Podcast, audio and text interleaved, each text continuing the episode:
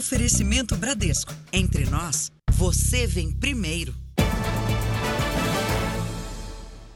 Boa noite. Olá, boa noite. Exclusivo, o Jornal da Record flagrou o transporte ilegal de passageiros na porta de uma das rodoviárias da cidade de São Paulo. Motoristas de vans e carros de passeio oferecem a viagem para o litoral paulista por um preço menor do que o transporte legalizado. Mas quem pega esses veículos, olha, corre risco. Logo na saída da estação de metrô, o convite. Não é preciso andar muito para conseguir as informações. Aqui é 45, nós é 45, nós é mais barato. Os motoristas ficam concentrados na praça em frente a uma das saídas da estação de metrô e do terminal de ônibus. A rua parece um estacionamento de vans que fazem o transporte clandestino até o litoral de São Paulo. Uma passagem de ônibus para o Guarujá, por exemplo, sai em média 50 reais. Pelo mesmo valor, os motoristas de vans irregulares prometem deixar o passageiro no endereço desejado. É, aí deixa na ponta de casa. É mais rápido. O transporte clandestino pode parecer vantajoso, mas é um enorme risco a quem usa. Nesta semana, câmeras de segurança flagraram um momento em que uma van perde o freio numa ladeira. Cinco pessoas ficaram feridas.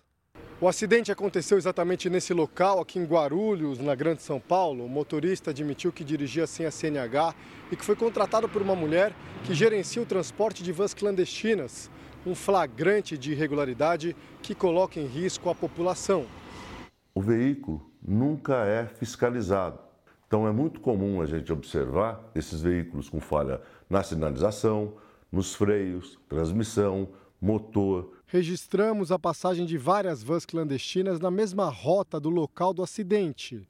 A localização dos pontos eh, de onde partem esses veículos, tanto as vans quanto os ônibus, são absolutamente conhecidos. Falta uma fiscalização efetiva, severa, e em relação a isso, nos primeiros cinco meses do ano, a empresa metropolitana de transportes urbanos e a polícia apreenderam 207 veículos usados no transporte coletivo irregular, a maior parte na região oeste da Grande São Paulo. Foram aplicadas mais de 1.600 multas. Ainda assim, motoristas irregulares seguem oferecendo o serviço clandestino. Veja agora outras notícias do dia. Fila para tirar visto americano cresce e espera ultrapassa um ano e meio em São Paulo. Nossos repórteres explicam como quatro crianças sobreviveram por 40 dias na selva amazônica. Planos de saúde devem ficar até 12% mais caros a partir da próxima semana.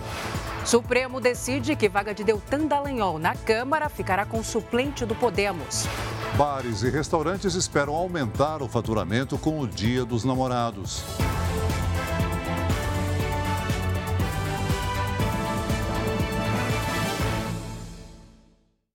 Oferecimento: Bradesco. Comece a investir a partir de um real.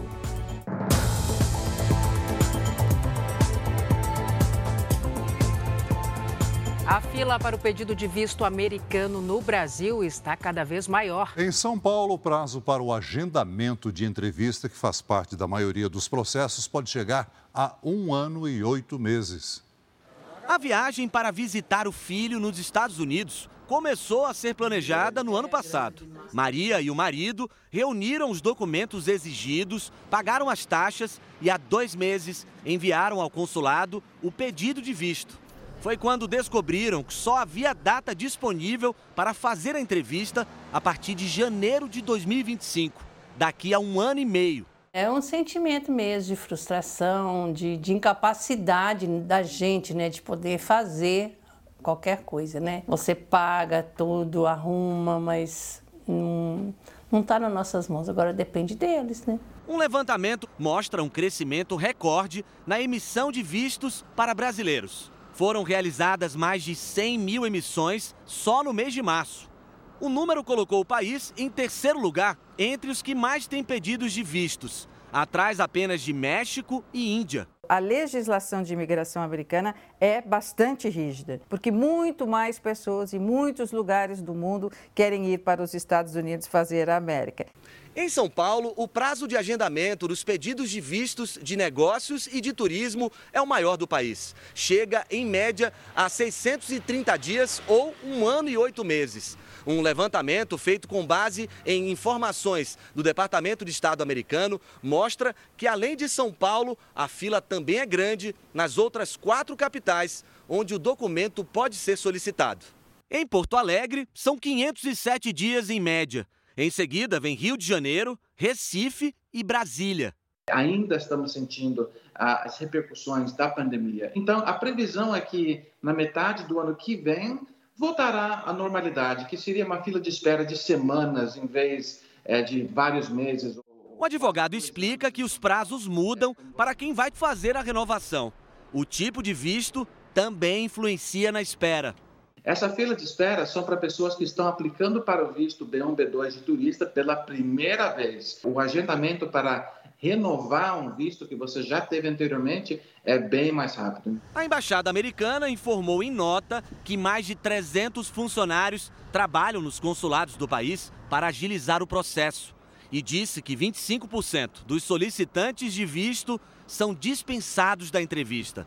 A especialista em direito internacional reforça a importância de seguir todos os passos corretamente. Muitas vezes acontece de não conseguir o visto eh, eh, no estado de São Paulo e vai tentar o visto no estado de Minas Gerais ou na Bahia. Isso, então, vai botar a pessoa numa lista, que é a, a lista daqueles que estão tentando ir para os Estados Unidos de forma não correta, apostando para ver se, se cola se colar, colou. Não tem isso com o, o, as autoridades americanas.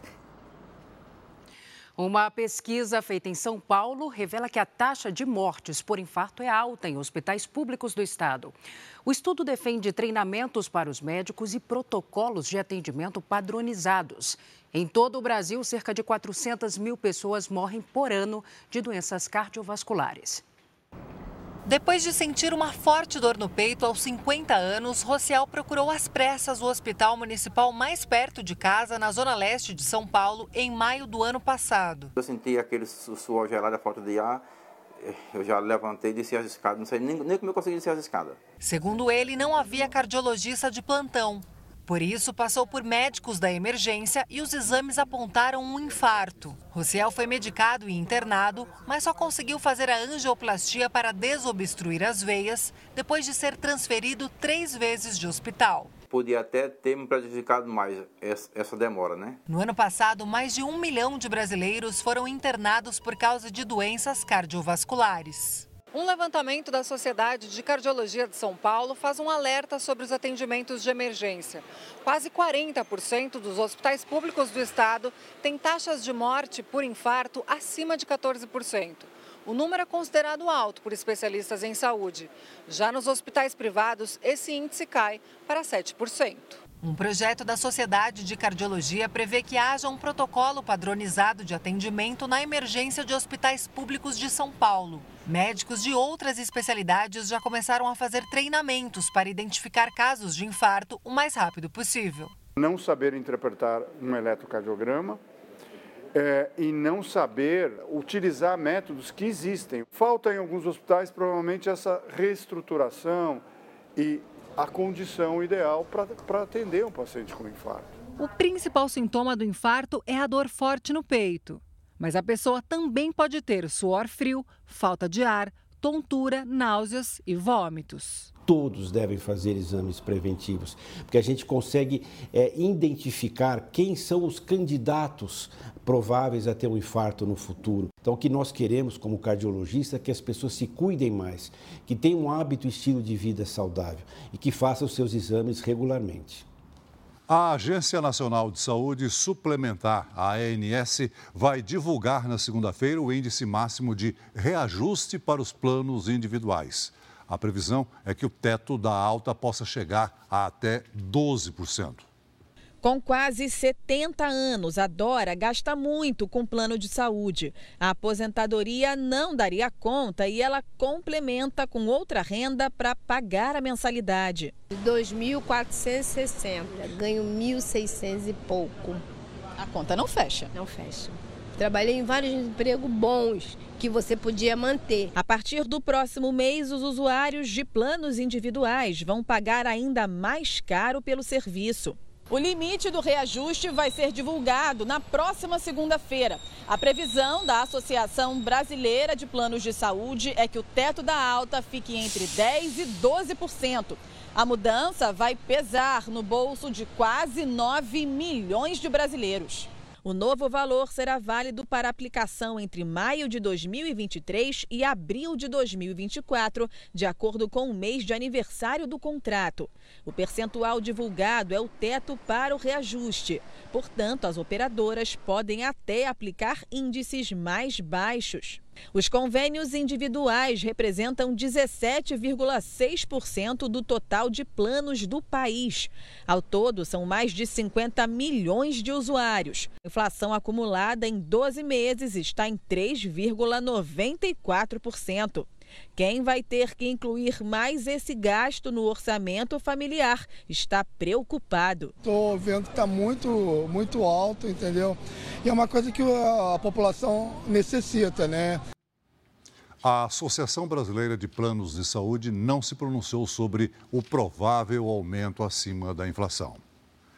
Uma influenciadora digital foi presa por suspeita de integrar uma quadrilha especializada em roubar clientes na porta de bancos. Segundo a polícia, o grupo usava uma estratégia diferente e as vítimas eram abordadas antes de entrar na agência. No mundo virtual, uma vida pautada por viagens e ostentação. Para a polícia, a influenciadora digital Karina Laino Gomes bancava o que exibia na internet com dinheiro do crime ela chegou a postar uma foto com a réplica de uma pistola. A mulher, que tem mais de 60 mil seguidores, foi presa com Edmilson Souza da Silva. A dupla é suspeita de roubar clientes na porta de agências bancárias. O flagrante foi feito pouco antes deles cometerem mais um crime. Os dois passaram a ser monitorados após a polícia perceber que sempre o mesmo carro era usado neste tipo de assalto. Câmeras de segurança registraram o momento em que Edmilson aborda uma das vítimas que tinha acabado de chegar à agência bancária. Segundo a polícia, este é um novo tipo de crime.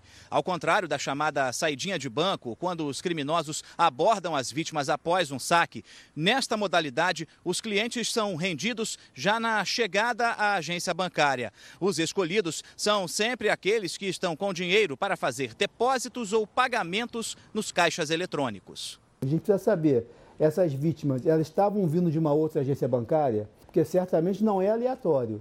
Ele tem que ter alguma, alguma fonte de informação, de observação, para que ele chegue a praticar esse tipo de crime. No depoimento, a influenciadora contou que era a motorista e que usava o veículo da mãe nos assaltos. Outros dois suspeitos são procurados. A defesa dos presos não foi localizada. Para evitar ser abordado, especialistas recomendam observar movimentações suspeitas ao chegar à agência bancária e também, se estiver com dinheiro, o melhor é colocar numa mochila ou bolsa. Deve evitar é, entrar na agência com algum tipo de envelope, com algum tipo de pacote ou de embrulho que possa levar o criminoso a entender que você está transportando dinheiro. Na Colômbia, as crianças resgatadas na floresta se recuperam bem e estão felizes, segundo a família. Os irmãos ficaram 40 dias perdidos na mata e foram salvos com a ajuda do exército, de indígenas e de um cão farejador da equipe de resgate. Os presentes para cada um dos irmãos foram separados e entregues no hospital onde eles estão internados, na capital, Bogotá. As crianças receberam a visita do presidente da Colômbia, Gustavo Petro, e de parentes. Ficaram contentes de ver a família, disse o tio das crianças. O médico responsável contou que elas estão desnutridas e com alguns machucados, como picadas de insetos e lesões na pele, mas nada grave. Segundo ele, quando chegaram, não conseguiam ingerir comida sólida. Eles falam pouco, estão muito fracos e devem ficar internados de duas a três semanas. Os irmãos se perderam no dia 1 de maio, quando o avião em que eles estavam caiu no meio da floresta amazônica. A aeronave decolou de Araraquara com destino a San José de Guaviare. No meio do caminho, o piloto que relatou uma falha no motor deixou de fazer contato com a torre. No dia 16, a aeronave foi encontrada perto de Solano. Três pessoas morreram. O piloto, um líder indígena e a mãe das quatro crianças, que são da etnia Huitoto. Elas então começaram a andar pela floresta. A mais velha, de 13 anos, uma de 9, um menino de 5 anos e a mais nova, de um ano, completado na selva. Soldados do Exército, familiares, indígenas e equipes de resgate deram início a uma das maiores operações de busca no país.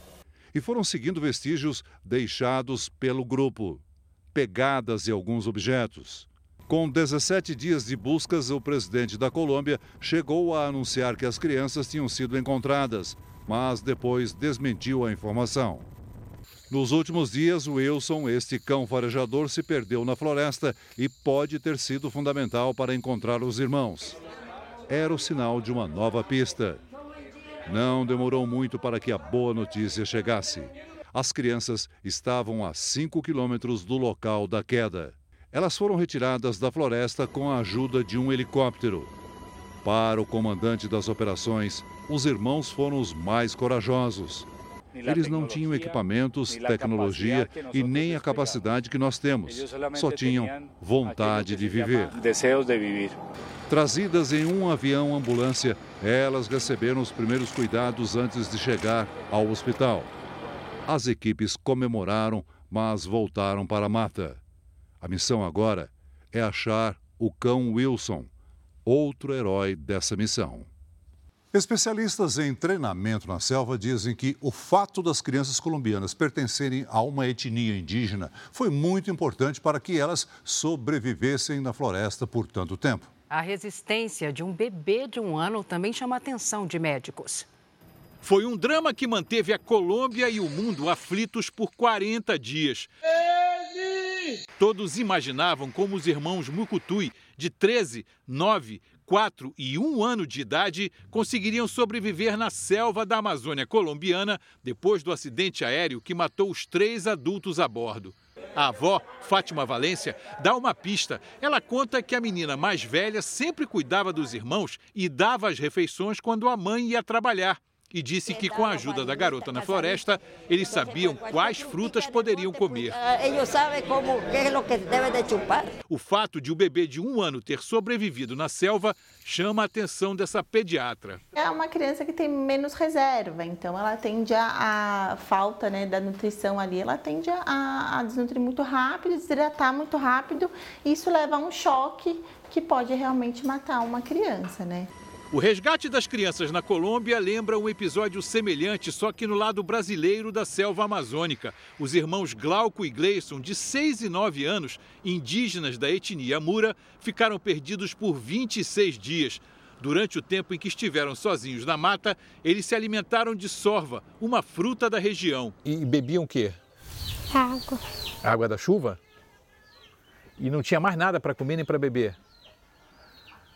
Para nós que estamos longe, fica difícil imaginar o que essas crianças viveram na selva. Por enquanto, a gente tem mais perguntas do que respostas, como, por exemplo, por que elas se afastaram do local do acidente e como é que elas conseguiram sobreviver 40 dias no meio da floresta.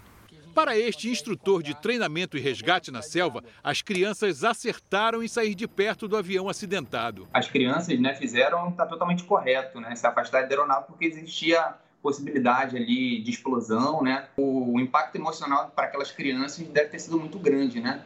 De ter visto ali aquele cenário, aquelas pessoas em óbito, né? As crianças pertencem a uma etnia indígena, o que, segundo especialistas, foi um fator importante para que os irmãos sobrevivessem na mata por tantos dias. Um dos princípios de sobrevivência é você ter um abrigo, obtenção de fogo, o fato de serem de uma tribo nativa ajudou muito mais ainda. Por mais que eles tenham sido encontrados ali né, com o corpo bem debilitado e tudo mais, mas um ponto fundamental para eles terem sobrevivido, com certeza, foi encontrar água. Sem sombra de dúvida, milagre. O Supremo Tribunal Federal decidiu que Luiz Carlos Rauli, do Podemos, vai ficar com a vaga de Deltan Dallagnol na Câmara dos Deputados. A decisão contraria o entendimento do Tribunal Regional Eleitoral do Paraná. O julgamento foi no plenário virtual e terminou em 6 a 3. O único que não votou e nem explicou o motivo foi o ministro Nunes Marques. A maioria dos ministros aqui do Supremo Tribunal Federal entendeu que a vaga deixada por Deltan Dallagnol deve ser ocupada pelo suplente do partido, o economista Luiz Carlos Rauli.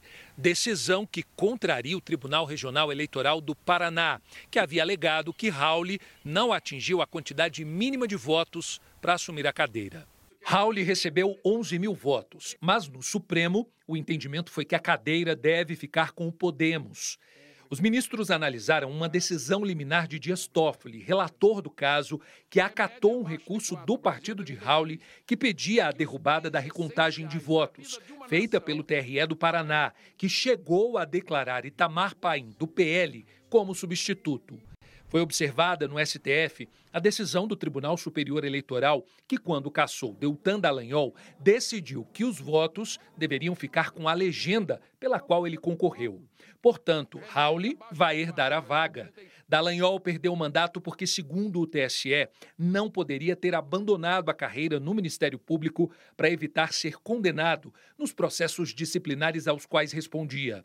Uma eventual punição poderia inviabilizar a candidatura dele por causa da lei da ficha limpa.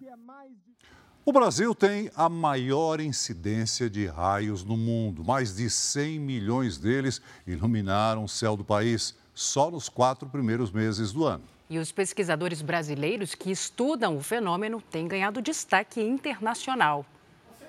Esta chaminé fica no alto de um prédio em São José dos Campos, no interior de São Paulo. Todo o estrago foi causado pela queda de um raio em março de 2021.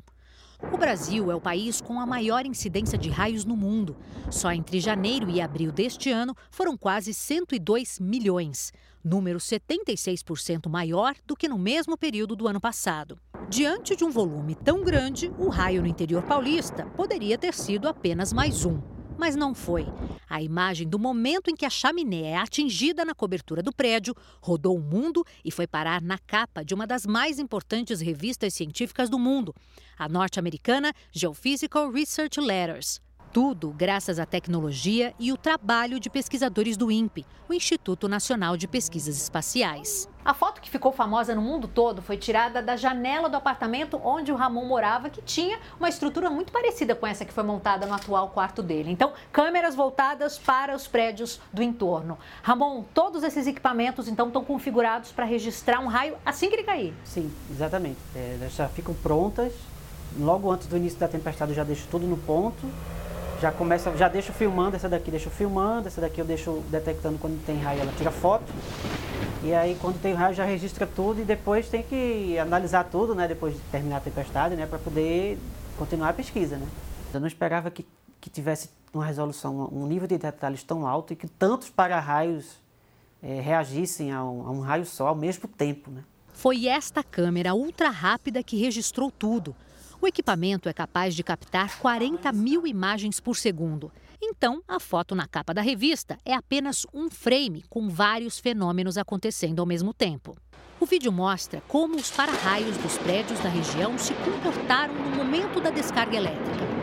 Vários edifícios tentaram se conectar com um raio que acabou caindo na chaminé porque o equipamento não estava instalado corretamente. A quantidade de prédios envolvidos na, na, no fenômeno foi algo surpreendente. A gente esperava que o raio, na hora que desce, na hora que ele está descendo, ele provoca os para-raios, porque ele tem uma carga elétrica negativa nesse caso. Então, dos para-raios começa a sair carga positiva, uma corrente elétrica positiva, tentando encontrar, porque negativo atrai positivo. O que a gente não esperava é que tantos prédios fossem envolvidos e essa competição entre os prédios para ver qual para-raio vai conectar com aquele raio que está descendo. O para-raios é uma haste vertical que fica em cima dos edifícios. Ligada a um sistema de cabos, forma um caminho seguro para a corrente elétrica de alta intensidade do raio chegar ao solo. Incidentes em edifícios provocados pela instalação errada de para-raios são comuns. Este pesquisador explica a importância do registro feito pela câmera ultra rápida para ciência. E destaca que é fundamental o entendimento do funcionamento dos para-raios e dos riscos de se ter um equipamento mal instalado. A corrente é muito intensa e, por ser muito intensa, ela destrói a, se ela passar pelo caminho errado. É uma pesquisa brasileira, sim, mas é uma pesquisa única, se fosse em termos mundiais, porque é um raio que caiu muito próximo, que mostrou uma série de detalhes que antes nunca tinham sido vistos e com uma qualidade de imagem sem precedentes. Vamos agora para a previsão do tempo. Depois de 15 dias de estiagem, as pancadas de chuva voltaram para o sul do Brasil. Giovana Rizardo, boa noite para você. Fala para a gente se essa chuva chega em outras regiões também. Chega sim, Salsi. Boa noite para você, para o Celso e a todos que nos assistem. Pelo satélite, as nuvens mais carregadas desembarcaram na região sul do Brasil. Neste domingo, a frente fria viaja até o sudeste e o ar polar ganha força no sul. Resultado: tem chance de geada logo cedo na fronteira com o Uruguai e frio aparecendo em muitas regiões. No sul de Minas, por exemplo, logo cedo faz mínima de 7 graus. Em Mato Grosso do Sul, tudo junto, chuva, sol e mínima de 11. Chove também em Mato Grosso, no litoral do Nordeste e no Norte. Nada de chuva de São Paulo até o Rio Grande do Norte. Em Porto Alegre, o dia começa com 10 graus e sobe quase nada. No Rio de Janeiro, mínima de 16. Em Campo Grande, tarde de 30 graus. Em Salvador e Fortaleza, bem abafado, mínima de 24 graus. E bem parecido em Manaus e Porto Velho, com 23 graus. Em Maceió, chove a qualquer hora e tem alerta para alagamentos. Em Curitiba, o tempo muda à tarde. Em São Paulo e em Goiânia, a qualidade do ar melhora, mas no domingo ainda vai ser de tempo aberto. Vamos ao tempo delivery. A Francisca é da cidade de Mucajaí, Roraima. Oi, Francisca. Olha, tempo continua instável por aí. Os próximos dias vão ser de calor e chuva a qualquer hora. No domingo e na segunda-feira, tardes de 30 graus e na terça-feira, 32. O Rivadavia é de São Miguel do Araguaia, Goiás.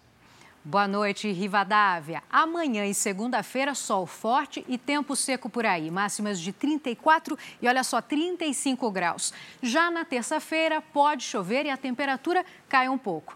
Previsão do tempo personalizada é aqui no Jornal da Record. Mande o seu pedido pelas redes sociais com a hashtag você no JR. Salce, Celso, bom, bom domingo. domingo, Giovana. Bom domingo, Giovana. E ainda nesta edição, transportadoras instalam câmeras nas cabines dos caminhões para proteger motoristas. Pesquisa mostra que falta de atenção, velocidade incompatível com a via são as principais causas de acidente no país. Calor fora de época deixa as praias lotadas no feriadão em Florianópolis.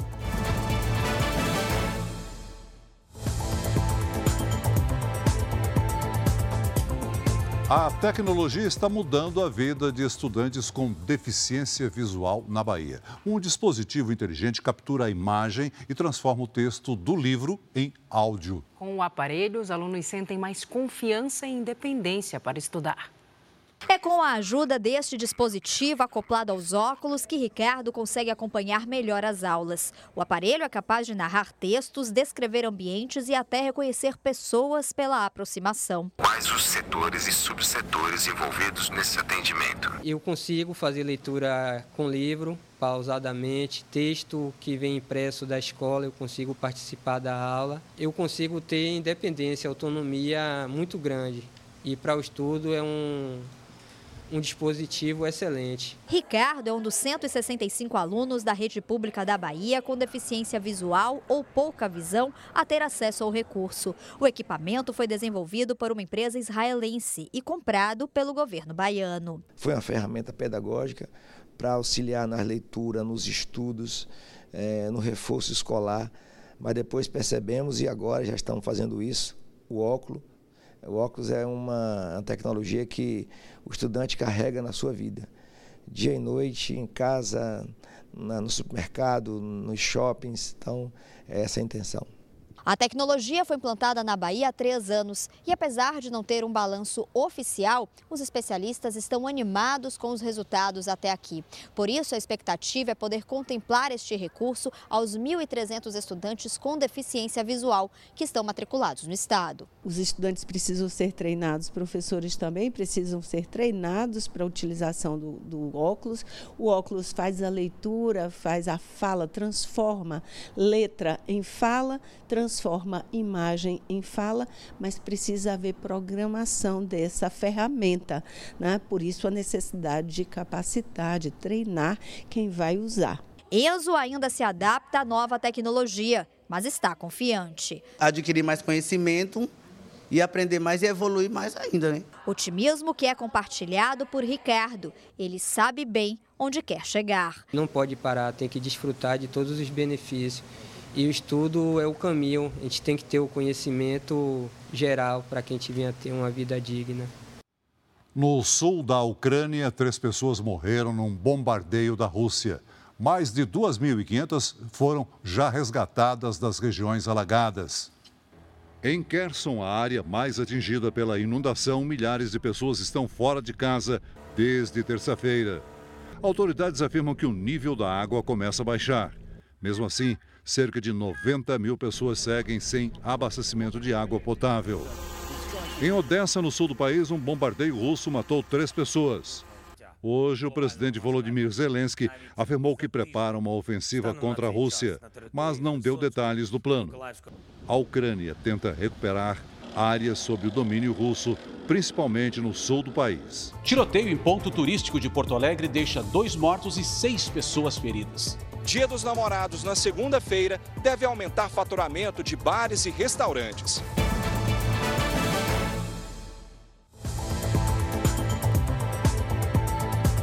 Câmeras de segurança instaladas na cabine dos caminhões se tornaram uma importante aliada dos motoristas. Com o equipamento é possível identificar suspeitos de assalto, gravar acidentes e emitir um alerta quando o caminhoneiro estiver dirigindo com sono.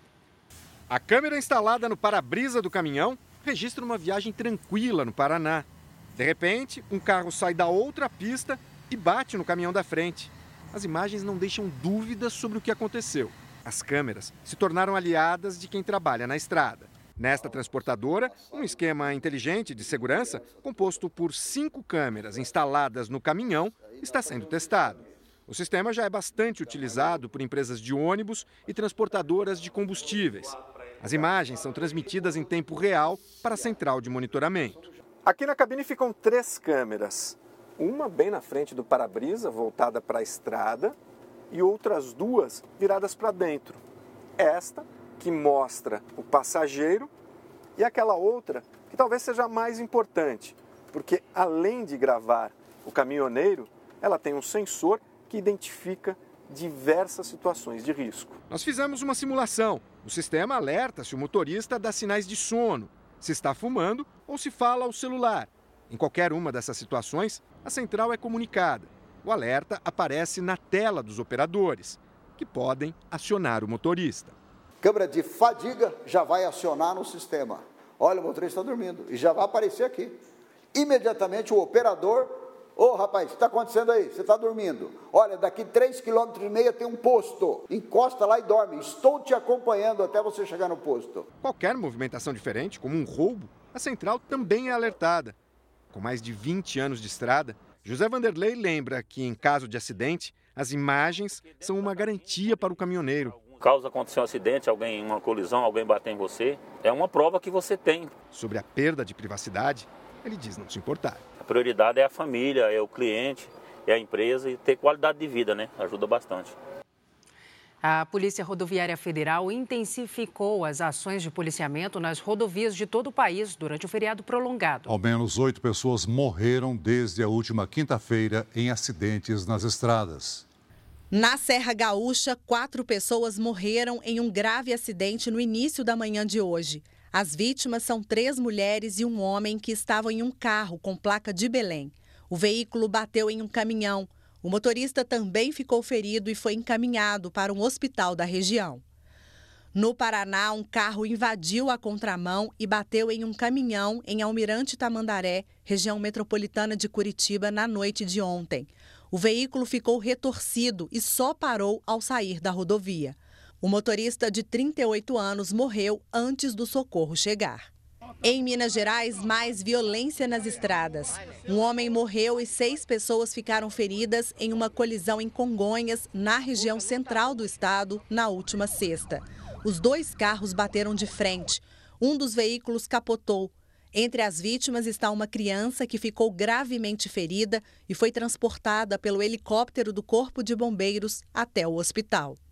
Já em Nova Serrana, na região centro-oeste de Minas, um engavetamento envolveu quatro carretas e um carro na última quinta. Duas vítimas ficaram feridas e o motorista do veículo morreu. Uma das carretas transportava piche e o material ficou espalhado pela pista. A rodovia foi liberada após 22 horas. Na mesma data, uma espécie de rio de fogo se formou na Serra de Petrópolis, no Rio, após um acidente com uma carreta bitrem. O veículo, que transportava 32 mil litros de gasolina e 12 mil litros de óleo diesel, tombou na rodovia e o motorista morreu. Cinco carros foram atingidos pelas chamas. O condutor de um deles teve queimaduras nos braços. Pesquisadores da Universidade Federal de Minas Gerais estudaram vários acidentes que aconteceram em rodovias federais brasileiras. Eles levantaram as causas mais frequentes das colisões. Na lista estão falta de atenção, velocidade incompatível com a via e desobediência às normas de trânsito. Outra revelação é que a maioria das ocorrências foi registrada durante o dia e a maior parte dos veículos envolvidos nos acidentes tinha entre 9 e 13 anos de fabricação. Duas pessoas morreram e outras seis ficaram feridas durante um tiroteio nesta madrugada em Porto Alegre. O crime aconteceu em uma pista de skate. Até agora, dois suspeitos foram presos. Os registros são do final da madrugada por volta de quatro e meia da manhã. Apesar do horário, a maior pista de skate da América Latina em Porto Alegre estava cheia. Dois homens no centro da imagem se aproximam de um grupo e, instantes depois, os tiros começam. A primeira imagem pode transmitir que foi um empurrão, mas já se imagina que naquele momento já houve algum disparo entre um deles e havendo possivelmente o revide de pelo menos um do, do outro grupo, né? Pessoas que estavam no local se assustaram com a confusão. As imagens do circuito de segurança vão auxiliar nas investigações. Testemunhas já foram ouvidas e a polícia não descarta a possibilidade de desentendimento entre os atiradores na hora do crime e até mesmo acerto de contas. Nós temos uh, intensificado o policiamento nessa região justamente por ser um local de grande aglomeração de pessoas. Dois jovens morreram no local, um de 20 e outro de 21 anos. E quatro feridos já tiveram alta do hospital.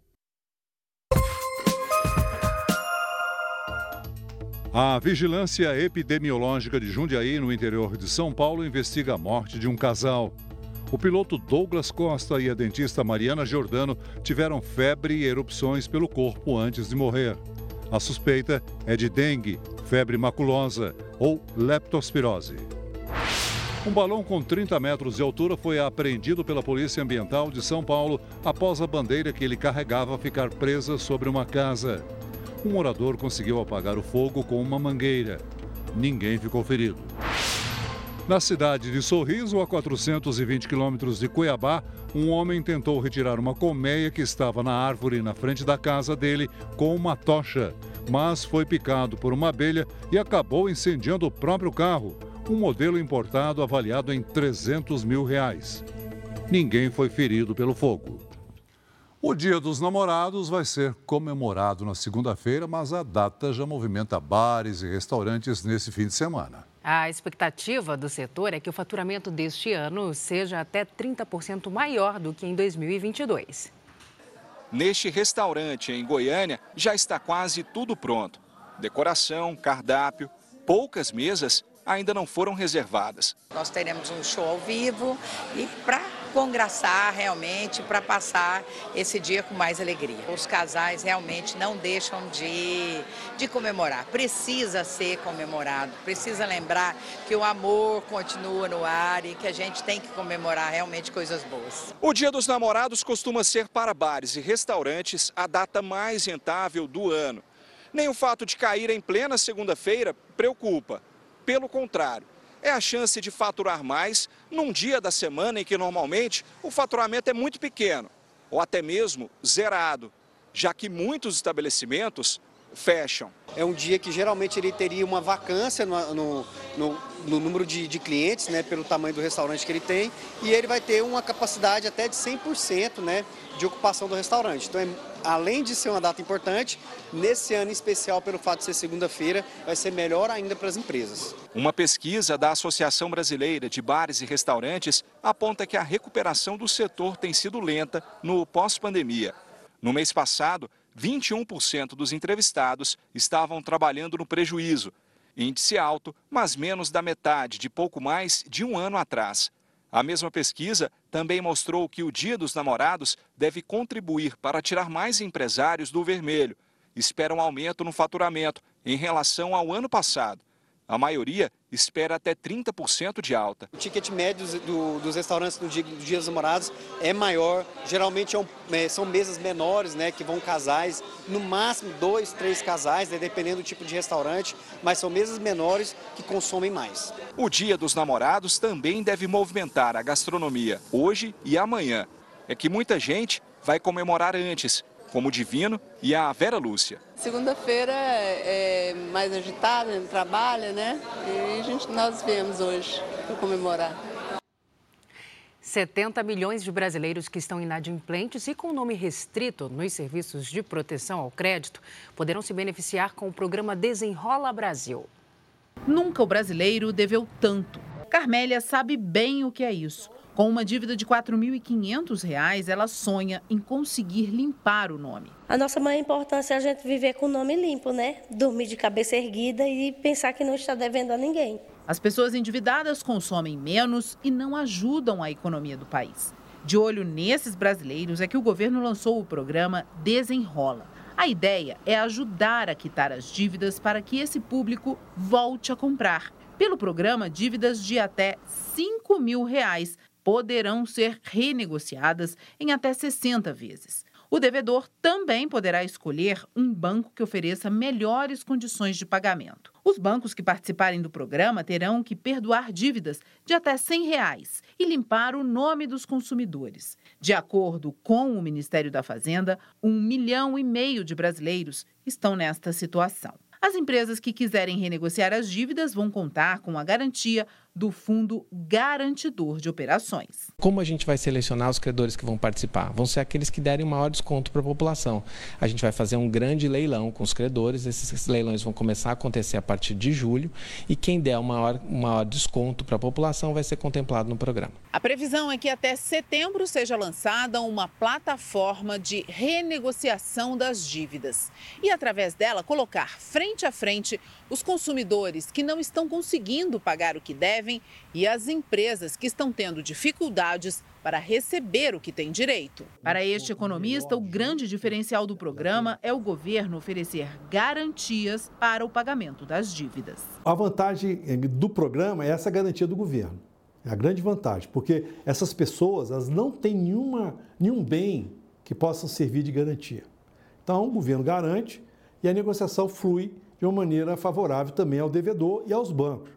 Então, particularmente, eu acho que é um programa é, que deveria ser permanente. Dona Maria está devendo à empresa de telefonia e à de internet e diz que isso tem tirado o sono dela. Vai ser um alívio para mim, quitar minha dívida, porque eu quitando minha dívida, eu, sabendo que eu não estou devendo mais ninguém, aí eu fico preocupado, né? Uma pesquisa revela que a melatonina usada por muitas pessoas para ajudar a dormir melhor pode agravar quadros de inflamação intestinal. Médicos alertam para o uso indiscriminado da substância. A comerciante Eliane não tinha problemas de sono até se aproximar da menopausa. A partir daí, as noites passaram a ser um desafio. E vira de um lado, vira do outro, e nada de, de, de dormir. Uma queixa cada vez mais frequente, comprovada em estudos nacionais e internacionais.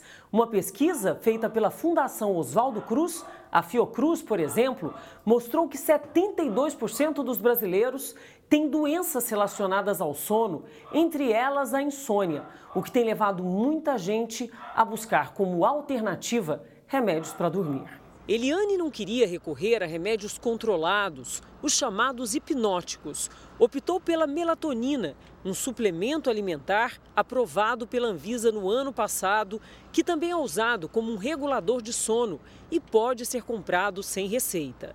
Agora, pesquisadores da Faculdade de Ciências Farmacêuticas da USP de Ribeirão Preto descobriram que a melatonina, ao contrário do que se imaginava, pode agravar problemas intestinais e provocar inflamações.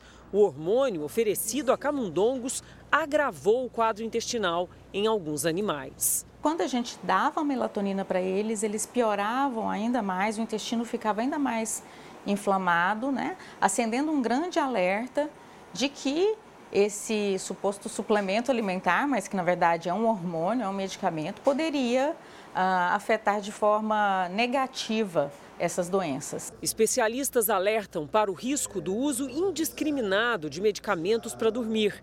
Esse psiquiatra diz que também é preciso ficar atento aos efeitos colaterais, inclusive de suplementos considerados inofensivos, como a melatonina. É um hormônio, não é uma medicação inocente, não deve ser utilizada de maneira discriminada e não deve se ter acesso à melatonina sem orientação e recomendação médica.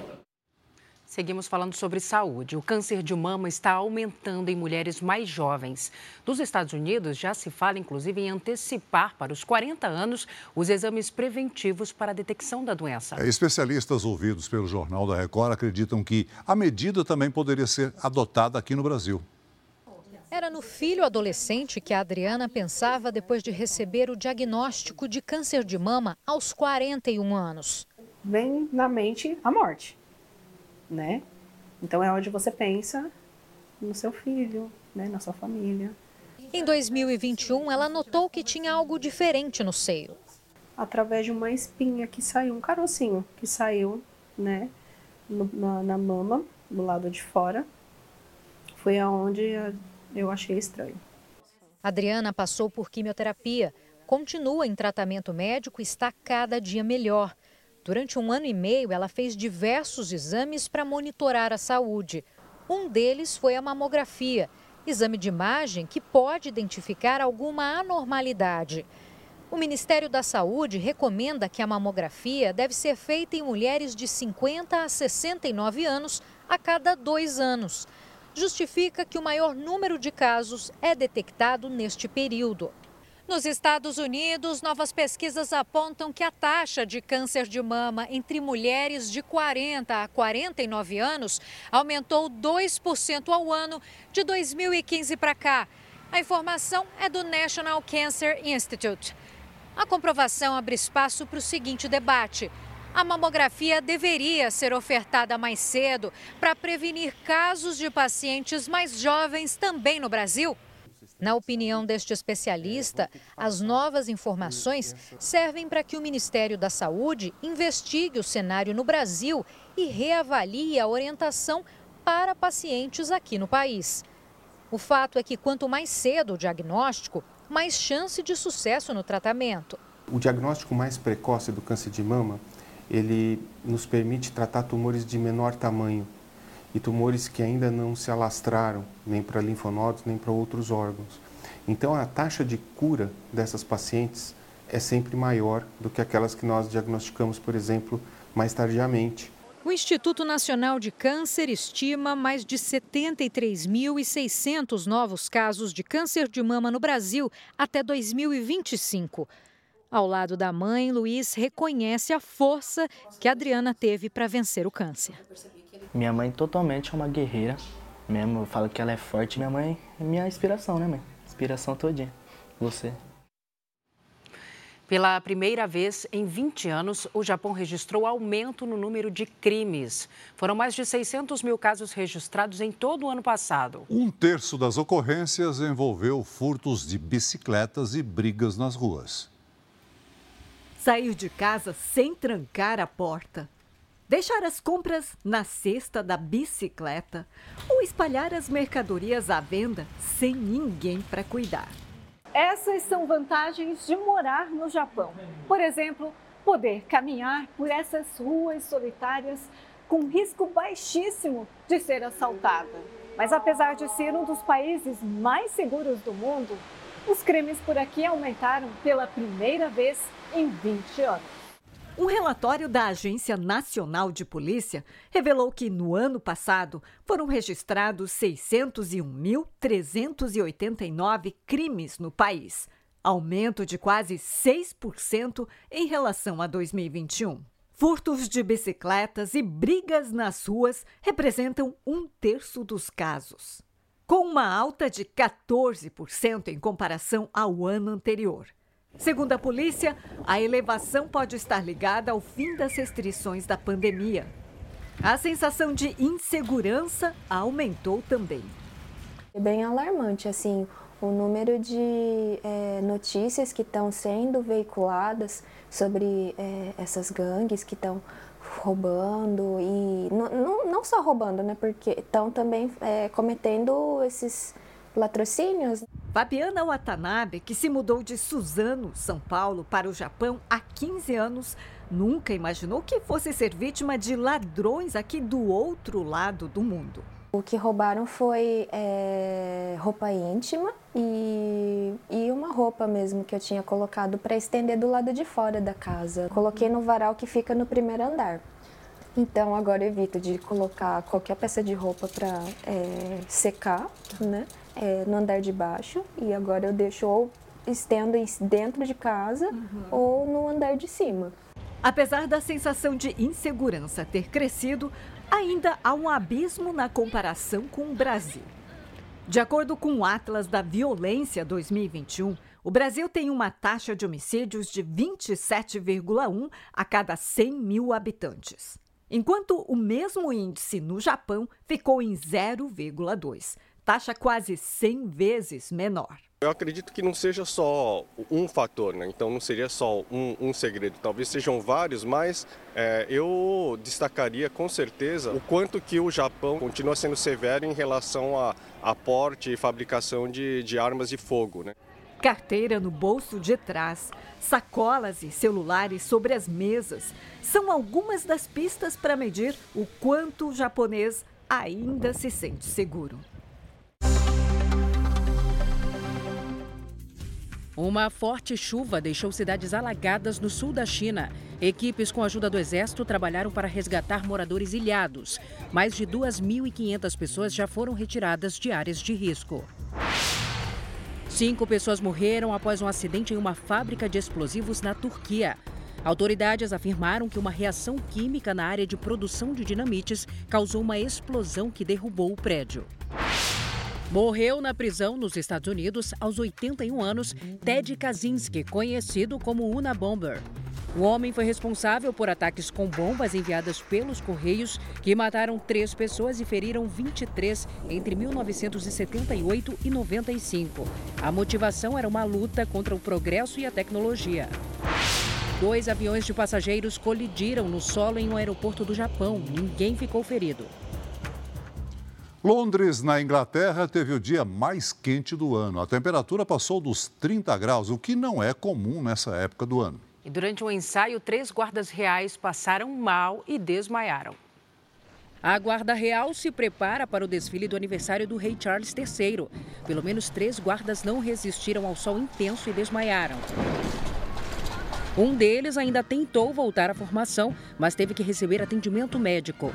Os três se recuperaram. Em várias regiões da cidade, os moradores aproveitaram o dia ao ar livre. Alguns aproveitaram para tomar sol às margens do rio Tamsa. Está incrivelmente quente, nem parece a Inglaterra, disse a britânica. Mas o calorão deve durar pouco. Meteorologistas prevêem chuva nos próximos dias. E aqui no Brasil, o calor atípico em Florianópolis também levou muitos turistas às praias. O movimento nesse feriado foi 50% maior do que o registrado no mesmo período do ano passado. A cadeira de praia que estava guardada no armário foi usada depois de muito tempo. Assim, alongado, esse verão alongado, tá, para nós está maravilhoso. A temperatura chegou a 30 graus e em um dia de céu azul e sol forte, as praias ficaram cheias em Florianópolis. Ideal para ensinar o Matheus a pegar umas ondas. Aproveitar essa paz que tem aqui com a família, né? E aproveitar esse dia maravilhoso. Roberta levou os dois filhos para passar o dia na praia. Geralmente até maio ali a gente ainda consegue aproveitar mais, mas esse ano tá veio esse calorzinho aí em junho para a gente aproveitar mais um pouquinho. O aeroporto de Florianópolis teve movimento 54% maior do que no mesmo feriado do ano passado. Nos hotéis, a taxa de ocupação na cidade chegou perto dos 100%.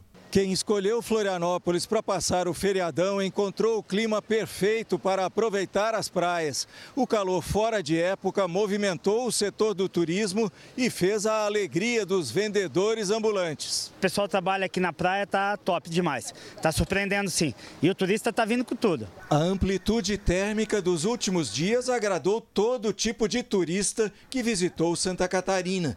Teve frio e geada na serra, calor e praias cheias no litoral. Segundo os meteorologistas, essa temperatura atípica é um indicativo de como será o inverno que começa no próximo dia 21. Com o El Ninho atuando aí, nós já teremos um inverno que vai ser um pouco mais quente, né? Ele vai faltar frio, as massas de ar frio não serão tão duradouras nem tão intensas, um inverno um pouquinho mais ameno. Veja agora os destaques do Domingo Espetacular. Uma família em busca de respostas. Paloma ficou paraplégica depois de cair de um carro em movimento. O ex-namorado diz que foi tentativa de suicídio, mas há 11 anos a mãe da jovem tenta provar que foi ele quem tentou matar Paloma. A justiça de Paloma será feita. Eles estão bombando na internet. O Maguila faz carreto e apareceu assim, dançando e carregando uma geladeira. A Esther trabalha num pet shop e conquistou o Brasil dando um banho nesse peludo. E bota pelo. Nicole Baus abre as portas da nova mansão no Rio. Ela me recebeu na casa que acaba de ficar pronta. São mais de 20 mil metros quadrados de puro luxo. O lugar tem 12 quartos e 22 banheiros. Posso roubar uma frase sua? Pode. Olhando essa casa? Ai, que tudo! Ai, que tudo! Quer saber de onde veio a inspiração para o novo endereço? A gente conta nesse domingo. Depois do Canta Comigo. Agora, futebol. O Manchester City venceu a Inter de Milão e conquistou a Liga dos Campeões da Europa. A final foi disputada em Istambul, na Turquia. O espanhol Rodri fez o único gol da partida.